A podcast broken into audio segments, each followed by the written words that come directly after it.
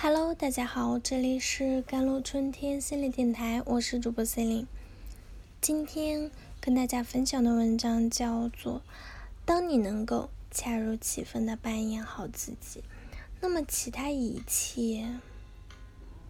前段时间，萧亚轩的男朋友黄浩突然咳嗽吐血，被紧急送往医院。好在经过医院的各项检查之后都没有问题。医生判言可能是压力太大导致。经过休养，黄浩已逐渐的康复了。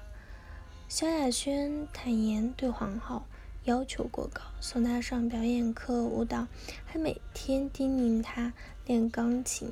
他自嘲想妈妈。现在学会放松心情，毕竟健康才是最重要的资产。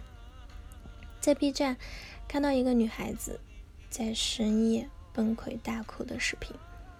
刚刚工作一年多的他，每天回家都是十一点一两点。原本光洁的皮肤，却因为压力而长满了痘痘。生活状态也很差，工作上付出了很多努力，却仍然达不到预期的效果，觉得自己好差劲，也不知道要如何改进。其实我们每个人或多或少都会面临各种压力。工作的压力、周围人的期待，还有自己不想认输的性格。研究表明，适度的压力可以让人表现得很好，或者更好。比如，可以让我们注意力更加集中，大脑思考更快，反应更迅速，工作效率也会提高。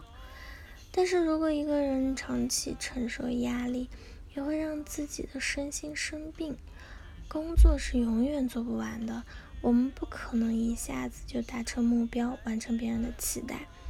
很多时候，我们越是焦虑，越不放松，就越无法静下心把事情做好；而越是做不好，我们就会焦虑。这听起来就像跌入了恶性循环，我们受困于其中，走不出去。然后，我们总会在某个时刻彻底的崩溃。曾刷新亚洲纪录的日本马拉松运动员，嗯，大破节曾经说过：“假设跑步要跑二十次两百米，不应该去想怎么完成这二十次的任务，而是要去想每一次的两百米该怎么跑，这样就能累积下二十次的经验。最好的治愈就是专注，忘掉自己，专注于当下，做好眼前的事情。”烦恼和痛苦就会消失，而在这个过程中，我们也收获了经验。最近读到这样一个故事啊，在二战期间，有位军人叫米诺，在收发室的工作，他每天都要整理战争中死者和失踪者的数据，还要处理源源不绝的情报。他不能有一点失误，那会造成难以弥补的后果。在这样的压力和疲劳之下，米诺患上了结肠痉挛症。一天，他终于不知倒地，被送进了医院。他担心自己能否还活着回家。然而，医生在了解他的病情之后，对他说：“米诺先生，你身体上的毛病其实没有什么大不了的，真正的问题出在你心里。”军医向他解释道：“把你的生命想象成一个沙漏，当成千上万的沙子流过中间那道细缝时，都是平均而且缓慢的。除非弄坏它，否则我们没有办法让所有沙粒同时通过那条细缝。